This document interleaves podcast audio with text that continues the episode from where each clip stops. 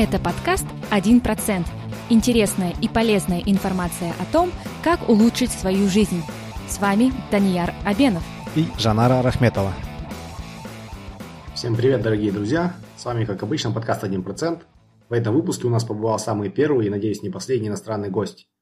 Нам повезло поговорить с одним из самых известных в России в СНГ экоактивистов, или как он сам себя называет, экологистом, Романом Саблиным. Роман является тренером по экологичному образу жизни. Кстати, эту профессию он сам для себя придумал. Он также основатель проекта «Зеленый драйвер», экоблогер, управляющий и инициатор многих экопроектов. Роман также является автором книги «Зеленый драйвер. Код к экологичной жизни в городе». На прошлой неделе Роман прилетел в Алматы из Санкт-Петербурга, где он проживает, для того, чтобы принять участие в форуме Organic Future 17 со своим мастер-классом и также провести экотренинг. Мы узнали о приезде Романа незадолго до его тренинга, и несмотря на плотный график, Роман согласился поговорить с нами. Но из-за того, что у нас было не очень много времени, получилось интервью довольно коротким, но при этом очень информативным и емким. Во время нашей беседы Роман поделился многими полезными и практичными техниками экологической жизни, используя для людей и для планеты, включая как жить экологично в городских условиях и в своем доме. Роман также развеял многие мифы об экоактивизме. Как рассказал Роман, в улучшении ситуации с нашей экологией внести свой вклад может каждый. Для этого не нужно быть ярым эко экоактивистом, кричать на улицах из громкоговорителей и причинять добро налево-направо. Вместо этого можно с легкостью и даже при этом с большой пользой для себя внедрить в свою жизнь экологические привычки. Земля – это наш единственный дом, и в наших руках ее сохранить. Для себя и для своих потомков. Мы надеемся, что информация из этого выпуска позволит вам стать более экологичными хотя бы на 1%. Итак, начнем. Здравствуйте, Роман. Спасибо большое, что согласились побеседовать с нами сегодня. Здравствуйте, Роман. Да, доброго дня. Благодарю вас, что пришли. Как вы обычно отвечаете, когда люди спрашивают вас, чем вы занимаетесь? О, да, это спрашивают часто. Меня как изобретателя новой профессии эко-тренера, тренера по экологичному образу жизни, спрашивают часто. Я отвечаю по-разному. Обычно это то, что я занимаюсь включением у людей экологичного мышления, тем, что внедряю а, экологическую культуру – для людей, для бизнеса, в том числе для государства, для власти. Занимаюсь социальным проектированием, а, занимаюсь тем, чтобы люди на планете Земля могли жить долго, счастливо и не болели при этом. А не могли бы вы рассказать вообще, с чего начался ваш путь эко-тренера? Было ли какое-то событие или, возможно, человек, который повлияли на ваше решение а, увлечься экологическим образом жизни? А, да, конечно, как недавно сказала моя коллега, тренер, бизнес-тренер, а, люди обычно меняются, когда с ними происходит какой-то катарсис, ну, какое-то сильное событие. Мне, слава богу, кирпич э, на голову не падал, и, слава богу, каких-то тяжелых заболеваний не было. Я подробно про это рассказываю в своей книге «Зеленый драйвер», глава первая, с чего все началось. А, и в этом смысле именно э, экологическая история началась в 2009 году, когда я познакомился с, в Москве с экоактивистами, с, в частности, с конкретным человеком, а Таня Каргинана, сейчас Честина. Она, они с ребятами делали выставку анти, а, античернобыльских а, плакатов, и я пришел просто случайно с улицы, в общем, поучаствовал, они сказали, что у них есть волонтерская группа, они занимаются разными проектами, продвижением раздельного сбора, экопривычками, водосбережением, то есть вот этими всеми вещами, которые я сейчас а, преподаю. Тогда для меня это было нечто новое, мне стало это интересно, и я поволонтерил у них а, два месяца, ну, это был такой инициативный проект, мы раздавали какие-то листовки, какие-то стенды, ну, в общем, обычная деятельность, да, что мы uh-huh. под деятельностью экоактивист воспринимаем. А после этого, после, поскольку я очень люблю проекты, эксперименты, то, что можно потрогать, пощупать, а, я предложил, ребята, давайте, а, чтобы не рассказывать голословно переводные все материалы, в основном зарубежные, а, испытаем это на себе. И проведем эксперимент, один год в Москве проживем экологично, снимем квартиру и запустим эксперимент. И мы решились, и за, за три недели нашли квартиру в центре Москвы, в 15 минутах пешком от Кремля, бывшую коммуналку, сняли в аренду, 130 квадратов – Сделали ремонт косметический, за месяц она была такая убита, и заселились туда. Пять человек. А, назвали это э, Эколофт на Пятницкой, на улице Пятницкая. И поставили цели как раз а, испытать на себе все то, что, в общем, рекомендуется для снижения экоследа, для экологичного образа жизни. И я там прожил ровно год. И это было одно из лучших времен моей жизни. Плюс мы это еще была коммуна, в том смысле, что у нас был общий семейный совет, частично общий бюджет, э, на там, закупку каких-то продуктов, там, моющих средств, ремонты, да. А у каждого была своя работа, мы скидывались деньгами на аренду этой квартиры, и изначально решили, что проект будет некоммерческий, то есть мы денег там зарабатывать на нем не будем. Хотя нас постоянно в интернетах троллили, что когда же, когда же эти лысые хипстеры начнут что-то э, продавать. Потому что из пяти человек четверо мы на новоселье, которое устроили, а мы побрились на лысо, в том числе я, в том числе одна девушка. А, и ну, это было в духе такого бойцовского клуба, знаете, да, и всяких таких перезагрузах. И с тех пор я несколько лет ходил а, вот, бреясь на лысо. Мы назвали это эко-стрижкой. Как вы думаете, почему? Наверное, не приходилось тратиться на стрижки из-за этого, скорее всего. А, ну, тратиться деньгами. Да, деньгами. А, ну, а экологичность это же не только про деньги. Я думаю, не нужно было покупать шампуни, которые делают компании. Точно. Не нужно покупать шампуни, а сами их составы не экологичные. Упаковка от шампуней тоже ее трудно переработать, она там вредит окружающей среде. А мы не сгрязняется вода, не тратится время, ну и, в общем, масса всяческих преимуществ. И это был веселый эксперимент. В течение года я там жил, и мы проводили, мы запустили эко-школу. Каждый четверг к нам приходили эксперты разные и люди. А, до 50 человек набивалось у нас и слушали про разные темы, там, про международное эко-волонтерство, про раздельный сбор, в общем, про массу всяческих э, интересных историй. И Через э, год я увлекся идеей экопоселения, уже уехал на загородный проект. И, но ребята остались, еще проект продолжал, продолжался полтора года, то есть в целом продолжался два с половиной года, только с двумя уточнениями. Мы перестали, они перестали пускать журналистов. К нам еще приходили журналисты, а, в том числе Первый канал, в том числе Коммерсант. И, в общем, каждую неделю мы кого-то принимали. Это в основном занимался я, как пиарщик а, ну, вот профессиональный, да, и как человек, которому больше всего это нравилось. И потом а, я уехал Петербург 11 11 11 познакомился с своей будущей супругой, переехал в Питер к ней через два месяца, и поскольку э, я к тому моменту уволился из корпорации, да, ушел в общем, из этого корпоративного рабства, спасать, спасать планету, нужно было искать источники доходов, и я понял, что мои знания можно монетизировать. Написал план своего мастер-класса и провел его, собрал за донейшн там первые 6 тысяч рублей, это были мои первые там заработанные деньги. И началось дальше вот вся эта история развиваться – Через два года вышла моя книга «Зеленый драйвер». На бомстартере краудфандингом мы собрали 5000 долларов, на это напечатали. Тираж книга быстро разошлась, раскупила, сейчас осталось только в электронном виде. Да, живая, интересная, это как раз учебник по экологичной жизни с массой примеров, там я, в общем, все рассказываю. И дальше, ну вот, все оно развивается постепенно. Да, с огромным интересом мы прочитали бы эту книгу, потому что нам самих, нас самих интересует Вы не случайно вопрос. сюда пришли. Это, это интересует даже ну, всех. Это интересует всех, когда ты можешь даже говорю, я говорю, ребят, слово экология сейчас, к сожалению, девальвировано, растаскано, заспекулировано. Не говорите экология, говорите разумная жизнь осознанная жизнь, здоровая жизнь, безопасная жизнь, да, гармоничная жизнь. Это все про это.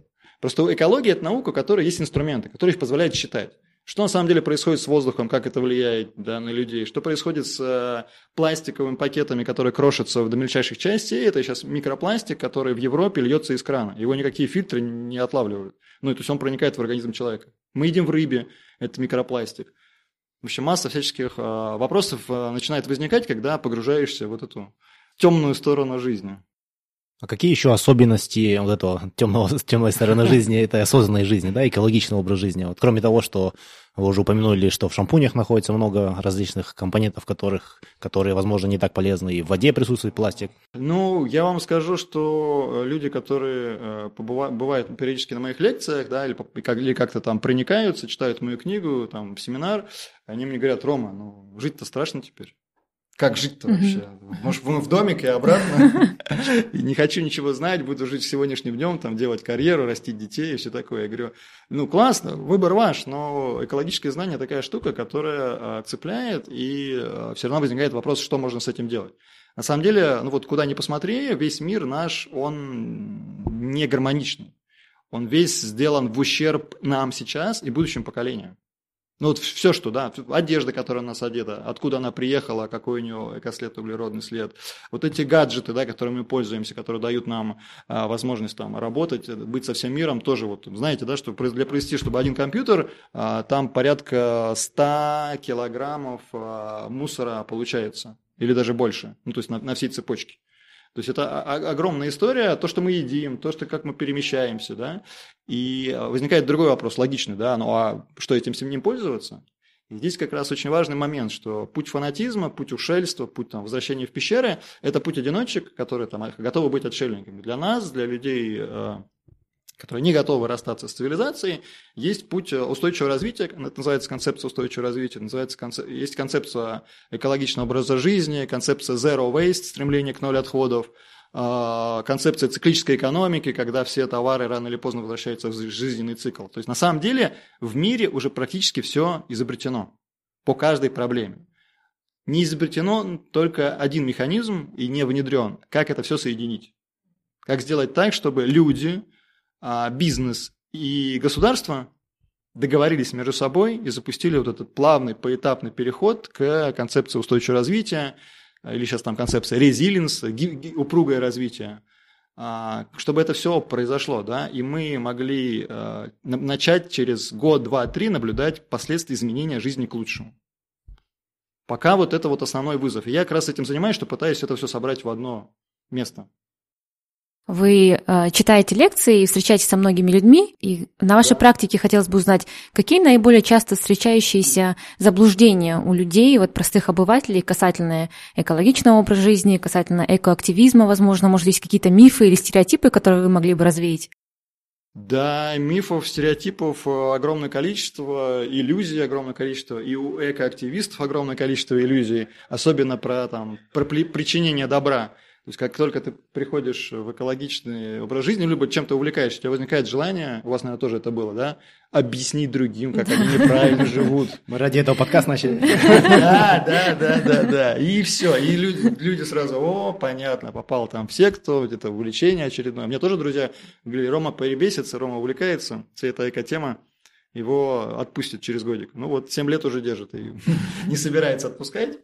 Да, заблуждение, ну, во-первых, э, люди не знают, у нас чудовищная безграмотность по тому, что происходит. У нас нет уроков экологии в школе, да, у нас уроки биологии, ну, они классные про зверюшек и все такое, да, но там нет э, всей, всей цепочки, да, то есть люди, ну, как бы детям не рассказывают, э, откуда что берется. Ну, из классических примеров, да, например, многие считают, что экология только мусор и там посадки деревьев, да, ну, уборки мусора, соответственно, и там основная проблема вырубания лесов, опять же, это не так. Все сферы нашей жизни не гармоничны. Все сферы нашей жизни вызывают опасения в дальнейшей комфортной жизни человечества. Ну вот прям серьезно, под это есть масса всяческих исследований, хотя все на этом спекулируют.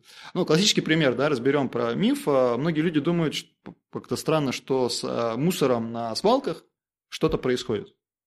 Ну вот, что-то происходит с ним. И а, отправляя мусор на свалку, ну, как бы, я же хороший гражданин, я ее не выбросил на улицу, уже спасибо за это, я донес до урны, это уехало.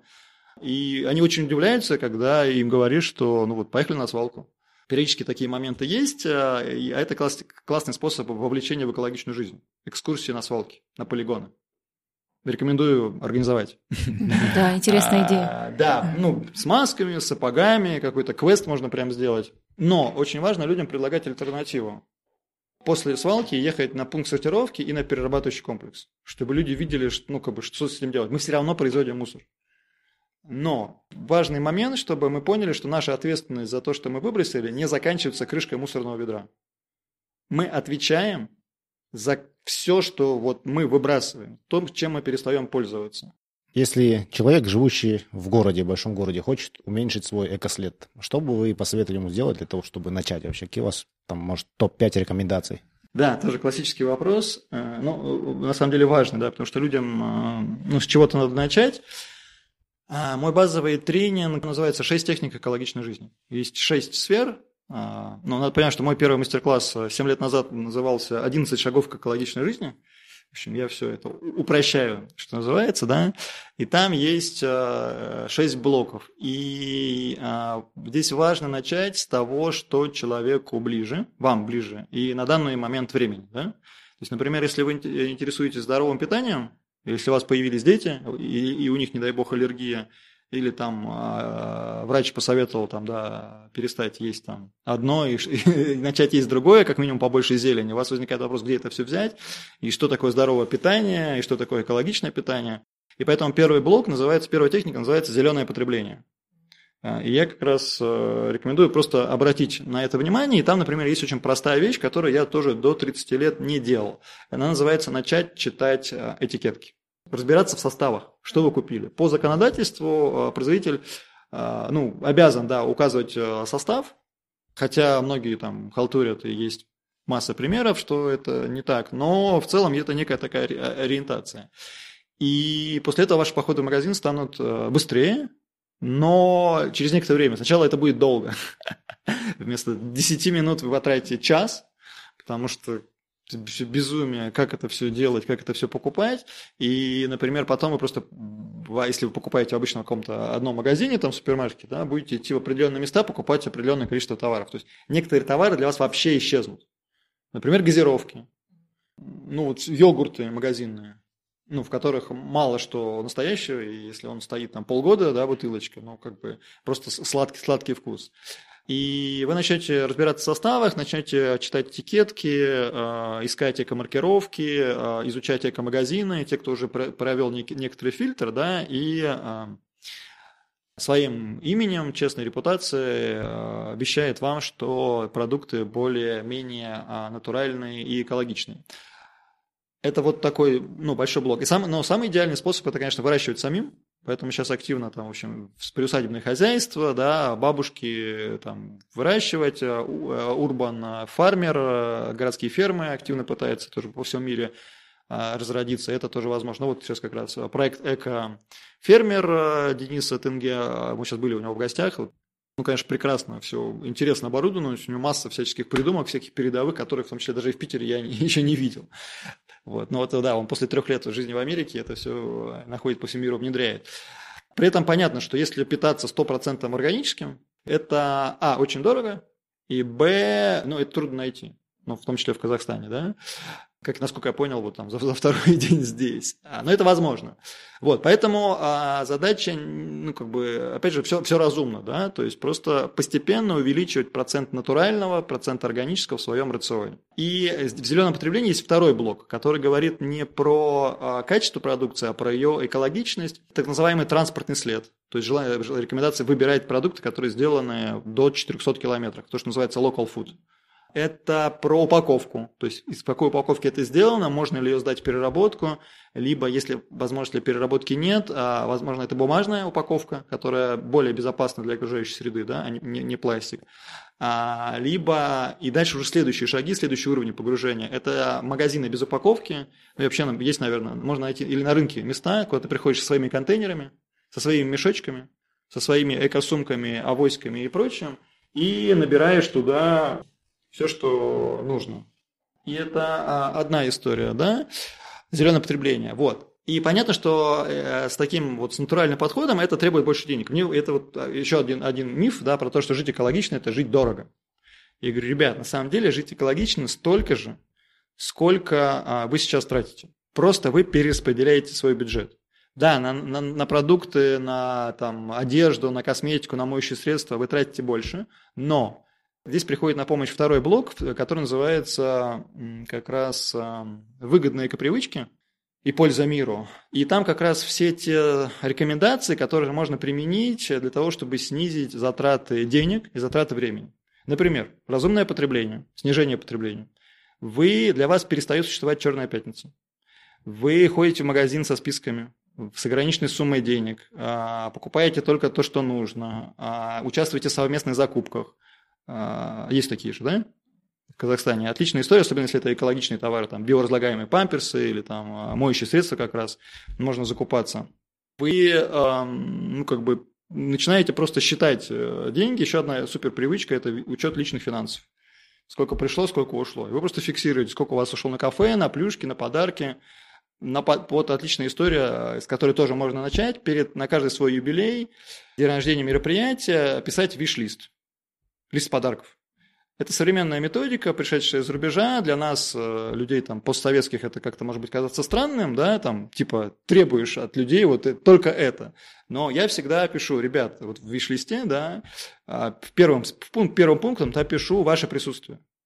Ну, как бы, ваше присутствие, общение с вами для меня лучший подарок. Если вы хотите что-то подарить, вот ниже, пожалуйста, вот этот список. Не надо дарить ничего лишнего. И там как раз идут все эти моющие средства, натуральные чаи, у нас у них постоянно пополняется запас. А тыквы, например, мы просим дарить что это живая консерва. У нас пока нет, вот мы не приехали за город, да, и вот у кого есть там дачи, нам привозят э, тыквы. А, ну, там, книги, там, настольные игры, ну, то есть все, что там связано с, с экологичным, да, потому что подарок – это такая вещь, которую ты сам, может быть, себе не купишь, да, а вот на подарок тебе все равно что-то надо тебе надо потратиться. А, ну, надо, в смысле, ты хочешь это сделать, да, и, там, уважить человека. Вот дарите экологичное, проверяйте вместе с ним, а давай посмотрим, что это такое, я сам еще не пробовал. И это балансируется. Ну, то есть примерно, да, вот э, понятно, что если вот не переделать перекос в пользу в органик, эко, все там дорогое и прочее, то это все более-менее балансируется, и бюджеты семейные, они такие же. Поэтому, еще раз, начать читать этикетки, разбираться в составах в экомагазинах. Второе, эко, из экопривычек э, снизить потребление и, э, ну вот, везде, где это возможно вообще, спрашивать себя, точно мне это надо? Это, я это хочу купить, потому что там у Маши это есть, или у Пети уже там тоже это есть, а у меня еще нет. Но вот это вот эти все социальные моменты, которые общество потребления, реклама нам навязывает, и они на этом зарабатывают. Это не приносит нам счастья. Вещи носят нас, а не мы носим вещи. Ну, как бы это безумие совершенно. И отсюда приходит минимализм. То есть выясняется, что надо очень мало вещей. Да? Ну, достаточное количество, девушкам больше. Вам надо красоту, и у меня супруга, в общем, я первое время не понимала, говорю, мы же с тобой, ну, минималисты, экологисты. Ну, говорит, ну, в итоге, например, у нас а, почти вся посуда в доме, она керамическая, сделана керамистами Питера, очень разные. Белая глина, там такая глина, там в виде гриба, в виде там чего-то всего. мы поддерживаем местных производителей, и это сделано вот здесь, а, на месте. И а, следующая история, которая, ну, с чего, чего можно начать, это снизить количество мусора. То есть а, понятно, что раздельный сбор – это некая такая большая мечта, но и надо понимать, что раздельный сбор – это не идеальная история. Раздельный, э, переработка требует воды, электричества и все, э, доставки э, отходов, да, и а, все равно получаются ядовитые хвосты. Поэтому основная задача – снизить мусор до его появления. Не покупать вещи, через которые, которые вы выбросите через какое-то время, покупать качественные вещи, может быть, дорогие, но которые дольше прослужат, да, там, ботинки, которые там, прослужат там, 5 лет, они выбросятся через сезон.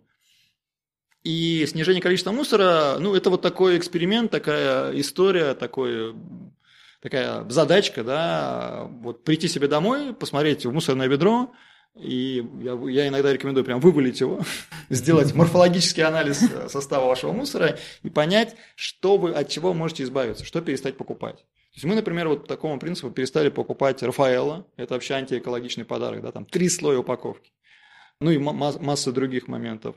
Ну вот начать пользоваться экосумками, авоськами, приходить в магазины и, в общем, э, вот, вот этим, например, я не пользуюсь. Да? То есть я очень редко покупаю воду, если она прям совсем нужна. И если это появляется, то сдаю в переработку. Если я в Казахстане это не найду, куда сдать, да, я увезу к себе в Питер. Пластиковые одноразовые бутылки. Ну да, пластиковая одноразовая... А, да, люди не видят. Ребят, да, простите, это у нас подкаст, да. Пластиковые одноразовые бутылки, вообще все одноразовое постараться поэкспериментировать, заменить на что-то. Вот просто сесть, прям выписать список, или лучше всего совместно с детьми, с семьей обсудить. Вы можете сегодня дома сделать вечером. Какие вещи у вас одноразовые? Вот, например, что у вас одноразовое? Чем вы пользуетесь одноразово? На первый взгляд так сразу и не скажешь. А вот когда ты начнешь думать, выяснишь, что это список пунктов 20. Мусорные пакеты приходят да. в голову. Пластиковые пакеты. Мусорные да. пакеты. Обычные пакеты, которые дают в супермаркетах. Да, это уже повторное использование получается. Это уже там чуть-чуть плюсик, да. Ну вот э, не покупать, вот стараться не покупать такие вещи, носить с собой эко-кружки, эко-бутылки, ну как бы термосы любые, да, наливать из дома. А, у кого есть дети, появляются отличные истории, которые в том числе экономят много денег, это многоразовые памперсы. Многоразовые памперсы тканевые, которые просто стираются. Вы знаете, сколько в месяц люди тратят денег на памперсы? Ну, я представляю, наверное, большое количество. Ну, в рублях это тысяч пять угу. в месяц. Угу. Ми, ну, в минимум.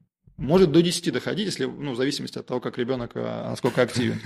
А, а, набор из многоразовых памперсов стоит те же деньги. Но они купаются за первый же месяц. Остальные три года вы эти деньги, ну, как бы сберегаете. Да, придется по-другому, и там стираешь, и пользуешься, они тоже веселые. Есть биоразлагаемые памперсы из целлюлозы, но они дорогие, опять же, зараза.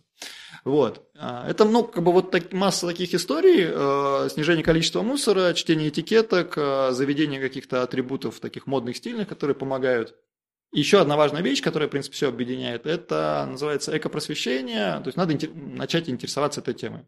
Подписаться на блогеров, сейчас много эко-блогеров, там, на меня в частности, да, там во всех соцсетях. И почитать книги, посмотреть фильмы. У меня на сайте, на Гриндрайвере есть топ-10 экофильмов. Причем это не трэшовые фильмы страшные, что мы все умрем, да? Ну да, мы все умрем. Вопрос как? И что можно сделать, чтобы ну, умереть там окруженным детьми где-нибудь там, или не детьми, там, в Лас-Вегасе, ну, там, в 90 лет, да?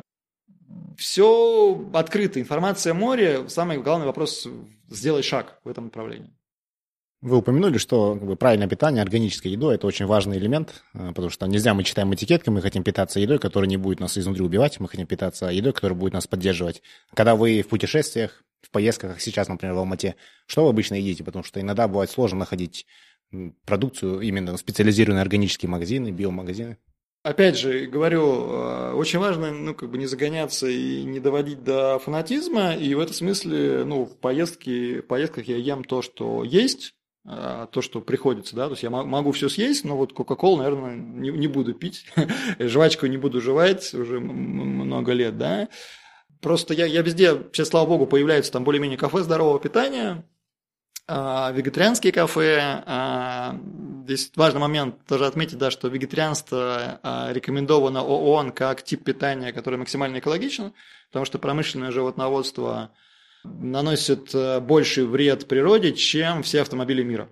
Ну, вот есть такие данные, статистика, плюс это неэтичная история, но здесь, опять же, очень важный момент. К сожалению, к моему глубочайшему вегетарианству подходит не всем людям по медицинским показателям, а веганство тем более, и тем более сыроедение.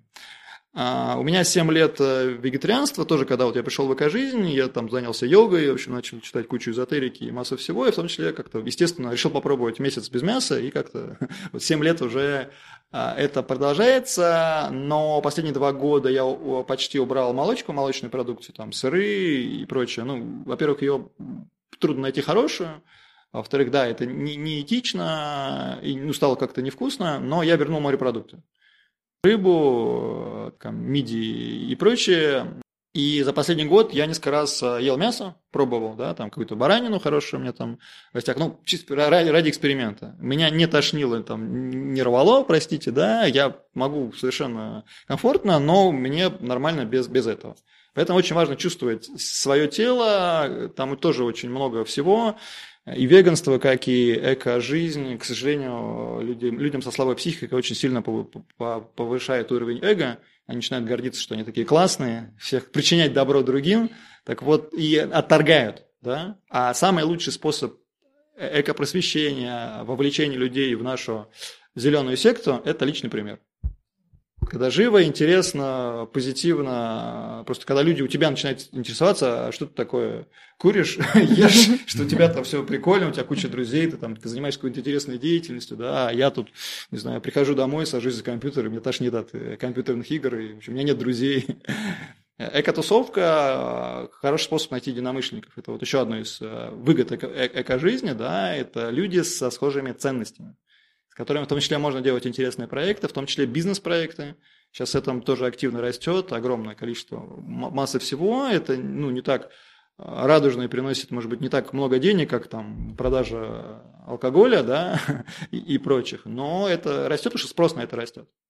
Ну, говоря о общении с людьми. Вообще, конечно, это хорошо, когда ты имеешь единомышленников, которые тебя поддерживают, но, скорее всего, на вашем пути встречались люди, а, которые не понимали, чем вы занимаетесь, наверное, вы сталкивались вот с непониманием, ну, конечно, когда люди иронизировали, да, иронизировали, да. Называли, как только не называли, вот. да. И вот в таких ситуациях вообще, как вы, какая у вас стандартная реакция? Вот э, что вы обычно отвечаете? Ну, я улыбаюсь и как бы э, говорю с людьми на те темы, которые им интересны. А, посмотрите, очень важный момент, как я уже говорил в начале, добро нельзя причинить. Есть люди, которые, к сожалению, никогда не услышат и не перейдут на сторону света, да? И с ними работать, ну, как бы не нужно. С ними будет работать, мы будем работать на втором этапе, когда изменения в обществе станут такими большими, а, что законодательные будут бизнесовые всякие моменты. То есть для них будут экономические стимулы, там, 5 копеек за сданную бутылку, да, как там в Скандинавии, штрафы, если ты не отсортировал отходы и не положил в правильный контейнер возле своего дома. То есть это будет такой, в общем, метод кнута, да. А я работаю, и очень важно работать с теплым потоком с людьми, которым уже интересно. Вообще, даже не обязательно экологические инициативы, они просто активные, им хочется чуть больше. Мне вот второй день э, в Алмате э, жалуются, что народ э, пассивный, грустный, хочет развлекаться, хочется понтов, хочется там... Все мыслят рамками одного года, здесь, сейчас. Но я верю, что везде, в каждой стране, в каждом городе есть люди, которым, а, не все равно, которые, б, начинают что-то делать, как вы, например, да? Вы же оторвали одно место от дивана и пошли вот вместо того, чтобы рубиться во что-то, да, вот сидите, э, тратите свое время. И вот это моя основная надежда на то, что мы все-таки человечество с этим справится, это на локальные изменения, на локальные сообщества, на людей, на вот эти ячейки, да, вот это альтернативная осознанная жизнь, которая не говорит, что мы вот другие, они вот здесь, мы здесь и сейчас. Просто мы вот по-другому, по-другому думаем, по-другому выстраиваем процессы, по-другому пытаемся организовать все. И а, коллаборация, объединение, взаимная кооперация, вот это все, в этом наша сила, брат и сестра. Мы знаем, что у вас есть дети, но как вы стимулируете в них экологические привычки любовь к экологическому образу жизни? Да, у меня два сына, старшему 11, э, младшему 4 почти. Старший сын живет в Москве со с моей первой супругой. И мы там дружим и общаемся, регулярно езжу, да, ну вот так получилось. Там я меньше могу влиять, но меня радует, что они как минимум перестали покупать колу, пытаются сдавать а, бутылки ну, там, с семьей, да, с а, мужем новой моей супруги. И последний год они пошли на йогу и, в общем, как-то заняли здоровым питанием. Они графические дизайнеры оба, и для них это, ну, такой большой шаг, и они очень живые, интересные ребята. А с младшим, ну, все просто, не надо привлекать. Дети копируют родителей, как хорошие, так и плохие стороны. А Савва Романович очень любит шуршать э, бутылками плющи, да, они у нас редко появляются, там, пятилитровые, например, да, Сава, давай заплющим. Папа, когда мы пойдем сдавать пилелоботку, макулатуру? Мама, я сдам тебе пилелоботку, ты мне не даешь игрушку. Всякие такие э, шутки. И, э, ну, он видит это, слышит, и как бы нормально все, все, все происходит. Ну, у нас дома много деревянных игрушек, есть и обычные. То есть вообще игрушек мало, да, у него ограничение час максимум на мультики, какие-то развивающие программы. Мы с ним много посещаем. Сейчас он пошел в вальдорфский садик. В общем, и в целом мы хотим его в альтернативную школу отдавать. Надеюсь, в ближайшие пару лет все-таки переедем в экопоселение и будем, буду всех вас туда приглашать. Здорово. Спасибо да, большое. Спасибо большое, время. Роман. Все. Вперед в светлое, зеленое, настоящее будущее. Если вы хотите узнать больше об этом выпуске, то заходите на наш сайт 1%.com. Все латинскими буквами, без цифр. Если вам нравится наш подкаст, то, пожалуйста, поддержите нас. Расскажите о подкасте своим друзьям и научите их пользоваться подкастами. Поставьте нам 5 звездочек на iTunes. Это поможет другим людям найти подкаст и узнать интересную информацию. Впереди у нас заготовлено еще очень и очень много интересных и полезных выпусков. Я уверен, что информация из этих выпусков поможет вам улучшить свою жизнь хотя бы на 1%. Спасибо вам за ваше внимание и за вашу поддержку. Пока!